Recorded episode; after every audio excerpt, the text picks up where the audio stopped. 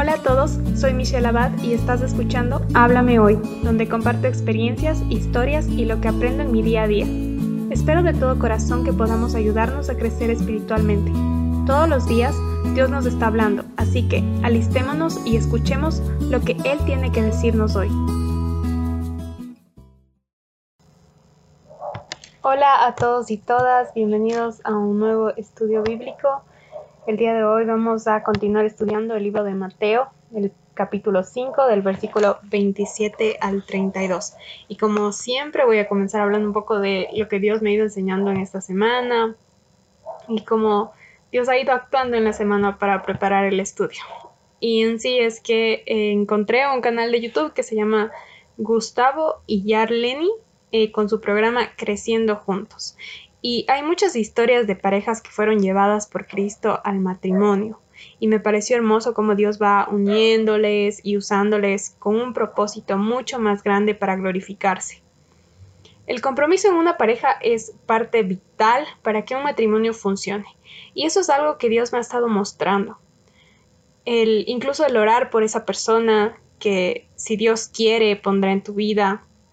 Y también el prepararse para que Cristo vaya actuando a través de nosotros y para que Él sea el centro de esa relación. Y el día de hoy vamos a hablar un poco de un pecado que lleva mucha tristeza en cualquier pareja y en cualquier familia que se va formando. Y es el adulterio. Y bueno, mm, más en general quizás eh, cuando estamos en la soltería es el pecado sexual. Y en estos días guardarse para alguien es incluso mal visto y se cree que se debe experimentar y que si no se prueba quizás no sirve y que elegir a una sola persona es lo peor que puedes hacer porque tienes que ir probando. eso es algo que se escucha bastante ahora en nuestra juventud, en lo que las personas ahorita están hablando. Y es que quizás este mundo cambia a las personas como si fueran cosas vive por emociones, no por decisiones y cree que eso está bien. Y se escucha a muchos incluso decir, y lo puedo decir por experiencia, por amigos, por personas cercanas, que se habla con me gusta, ya, pero ya no me dejó, me dejó de gustar, me dejé de, de no, no lo sé, dicen como me dejé llevar, fue un solo momento, no es importante. Y eso me lleva a la conclusión de que le hemos quitado el valor a nuestro cuerpo y al de los demás. Y empezamos a ver a las personas como objetos que nos satisfacen y nos olvidamos que son creación de Dios y que eso ese no es nuestro propósito. Y ahorita pensando en varios TikToks y Reels que vemos en Instagram, en redes sociales, vemos esto normalizado al punto de, de que en parte alimenta el ego de la persona de que otra persona o la pareja te sirve para para ti, o sea, para para llenarte, para satisfacerte, pero es todo algo que en realidad no tiene sentido y algo en lo que no fuimos creados para eso. Así que vamos a comenzar a orar para que el Señor nos vaya hablando y nos muestre qué es lo que tiene que decirnos hoy. Gracias, Padre, por por lo que has ido enseñando en esta semana, Señor, y cómo has ido preparando mi corazón para, para este mensaje, Señor. Te pido que tú actúes en el corazón de cada una de las personas, Señor, que están aquí. Eh, no sé las edades de ellos, Señor, pero así estén solteros, casados, Señor, tu palabra es viva y eficaz y puede tocar en las personas de diferente forma, Señor. Y yo te pido que prepares el corazón de cada uno para esta palabra, que tú hables, Señor, y que sea una palabra de cambio, Señor, una palabra en la cual tú, tú obres, Señor, y que el Espíritu Santo esté ahí, Señor, para mostrar lo que tú quieres decirnos, Señor. Toca, Señor, esas áreas de nuestra vida que necesitan ser cambiadas por ti, Señor, y sé tú obrando en cada uno de nosotros, Señor. En el nombre tuyo oro, amén.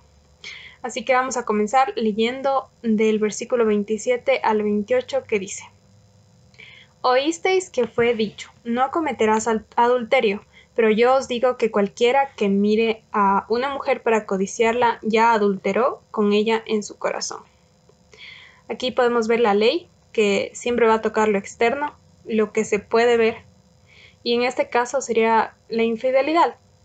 Em, pero Cristo siempre va a tratar el corazón. como vimos en, en anteriores estudios, que cuando se trata de la ley de Dios va más allá de lo que se puede hacer físicamente, sino que comienza desde tratar el corazón. Y los mandamientos de Dios jamás son del todo superficiales. Ningún mandamiento de Dios es superficial, eh, más bien dicho. Y lo que hace el Señor es que nos muestra cómo estamos internamente. Y también nos muestra la necesidad que tenemos de Él para ser libres de pecado. Y en este versículo podemos meditar en la lujuria de nuestra carne, en en estos versículos dice, cualquiera que mire a alguien de esta forma ya pecó en su corazón. Y quizás no se tiene las mismas consecuencias, pero ambas parten de un corazón lleno de lujuria. El que peca con tu corazón, el que peques con tu corazón, no quiere decir que ya no importa si pecas físicamente, eso quiero aclarar. Eso no es lo que quiere decir Cristo, porque ambas cosas no le agradan a Dios.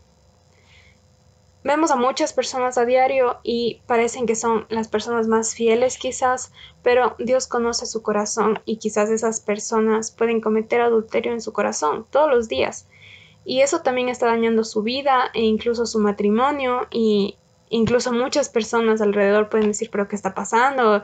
Si esa pareja está bien, si no, no hay infidelidad, pero no sabemos cómo está el corazón de cada uno. Y el pecado siempre tiene consecuencias. Salir del pecado solo se puede mediante el Espíritu Santo. Porque sin Cristo es imposible. Esto es algo muy importante. El dominio propio viene del Espíritu que Cristo nos regala. No va a venir de nosotros mismos. Nuestras propias fuerzas no van a lograr que nos alejemos de ese pecado. Porque van a llegar pensamientos a nuestra cabeza que solamente el Espíritu puede sacar. Porque somos humanos. Pero no dejemos que esos pensamientos se queden en nuestra mente y en nuestro corazón. Eso es lo que nos lleva a pecar desde nuestro corazón y sacarlo quizás afuera a pecar externamente. Analicemos con qué alimentamos nuestra mente y nuestro corazón. Alimentémonos de lo bueno. Eh, para saber también qué es lo que es más fácil para nosotros desechar porque si es que nos alimentamos de lo bueno, va a ser mucho más fácil darnos cuenta de lo malo, de lo que no debe estar ahí en nuestra vida. Nuestros anhelos provienen de la suma de todo eso. Por eso debemos cuidar esos detalles que pueden no parecer importantes, pero que como resultado, a veces sin ni siquiera notarlo, nos van influenciando a tomar acciones todo es la suma de lo que alimentamos a nuestra mente y a nuestro corazón. Continuamos leyendo del versículo 29 al 30 que dice, Por tanto, si tu ojo derecho te es ocasión de caer, sácalo y échalo de ti, pues mejor te es que se pierda uno de tus miembros y no que todo tu cuerpo sea echado al infierno. Y si tu mano derecha te es ocasión de caer, córtala y échala de ti, pues mejor te es que se pierda uno de tus miembros y no que todo tu cuerpo sea echado al infierno. Esto no es literal, pero es una respuesta que me encanta de Jesús. Tenemos un montón de excusas, decimos me tentó y qué puedo hacer si me busca, creemos que no hay salida o ponemos la culpa en el otro. Pero Dios nos muestra que sí hay salida y todo eso que decimos son excusas para continuar justificando nuestros actos el seguir tratando nuestro pecado con aspectos externos, como vemos en el versículo, quizás haya personas que tomen esto literalmente como cortarte un brazo. El tratar así el pecado no es en sí la solución. Recuerda que Jesús pone mucho más peso en cómo está nuestro corazón, porque este es el que está más afectado. Lo que alimenta la mente y el corazón, eso es lo que debemos quitar de nuestra vida. Sabemos qué es lo que nos debilita y si no lo sabemos, analicémoslo, démosle la importancia merecida para que dejemos de justificar nuestro pecado. Y aquí hay sacrificio, hay decisión, decisión de no seguir viviendo en el pecado. Ser intencional es algo necesario para que no sigamos viviendo por impulsos. Y es preferible que muera una parte de nuestra vida, Quizás el escuchar música que nos incita a pecar, o ver películas que alimentan la lujuria, y entre otras muchas cosas. Pero es mejor renunciar a eso para no vivir en el pecado. Y es ahí donde debemos estar dispuestos. Es una renuncia a todo lo que nos puede perjudicar y alejarnos de Dios. Y que solo se puede hacer cuando se entiende que Cristo es suficiente. El mundo ve el pecado como todos los demás en esta época.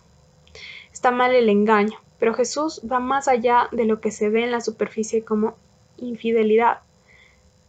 Él va al comienzo de todo, a las intenciones del corazón, a lo que quizás la gente ni note, pero tú sí notas y Dios sabe. El cómo ves a los demás, a los deseos de la carne, el tipo de mirada que damos a una chica o un chico, ya nos demuestran cómo está nuestro corazón. Y muchas veces se puede escuchar un es normal, pero debemos analizar nuestro corazón, porque en realidad no está bien. Puede ser algo normal, pero no está bien que, que eso lo tomemos como bueno. Es normal ver pecado, sí, pero no es algo bueno, no es algo que necesitemos en nuestra vida y es algo que nos daña. Y si eres mujer, puede que entiendas este ejemplo que voy a dar, porque muchas nos hemos sentido así y es cuando sin hacer nada uno pasa y un hombre nos queda viendo en la calle de manera que nos incomoda e incluso nos da miedo. Y esas miradas quizás ese hombre pase como es normal y nos hace sentir acosadas. Ese hombre puede tener una mujer y, y su fidelidad en ella no es evidente por sus pensamientos porque él puede creer que es la persona más fiel. Pero el cómo mira a las demás demuestra que en realidad su corazón no lo es. Y esto es algo que cada uno debe analizar y pedirle al Señor que nos muestre qué estamos permitiendo, qué estamos considerando como normal, qué estoy permitiendo que me puede llevar a ser infiel a mi pareja en el futuro o a mi pareja ahora, ¿Qué es lo que me está haciendo que miremos a alguien con codicia y que cometamos adulterio? La manera de salir de este pecado puede parecer exagerado, pero tiene su razón de ser. Quizás no te vayas a quitar un ojo, pero vas a tomar decisiones como no mirar ciertas películas, no seguir ciertas cuentas de Instagram, evitar quedarte a solas con alguien, entre otras cosas. Y esto es algo que el Señor puede mostrarte, lo que puede ser causa para que tú peques y de lo que tú tienes que alejarte. Y el Señor te va a ir mostrando qué es lo que está causando en ti este tipo de, reaccionar, este tipo de pensamientos, todo lo que te está contaminando. Y vamos a terminar con los últimos versículos que dicen, también fue dicho, cualquiera que repudia a su mujer, dele carta de divorcio, pero yo os digo, el que repudia a su mujer, a no ser por causa de fornicación, hace que ella adultere y el que se casa con la repudiada comete adulterio. En estas épocas muchos creían que se podía renunciar a esa mujer, bueno, divorciarse de esa mujer, si no la complacía como quería, si quemaba la, la, sopa y cosas así. Pero el divorcio jamás fue el plan de Dios. El hombre siempre sacaba esas razones para separarse de su pareja y esta fue una forma de mm, mundanamente, digámoslo así, eh, de frenar que, las personas terminen divorciándose por lo que quieran. Y la ley que permitía separarse por fornicación estaba bien vista por la ley. Pero para Dios el matrimonio conlleva convertirse en una sola carne con la otra persona. Y esa pareja puede terminar ante la ley, pero para Dios es considerado como adulterio porque nunca se separaron para el Señor. Y es por eso que debemos entender la importancia de evitar pecar desde nuestro corazón. Dios conoce cada situación, pero, pero tenemos que analizar y alinearnos con el corazón del Señor para que Él nos vaya mostrando si es que está bien, si es que está mal, para qué está el matrimonio ahí, si es que lo estoy considerando valioso o no, si estás casado, si estás casada, si estás soltero, si estás soltera, estás entendiendo el compromiso que esta decisión representa. El matrimonio es algo sagrado que es tomado como chiste para muchos. Podemos rodearnos de emociones e impulsos.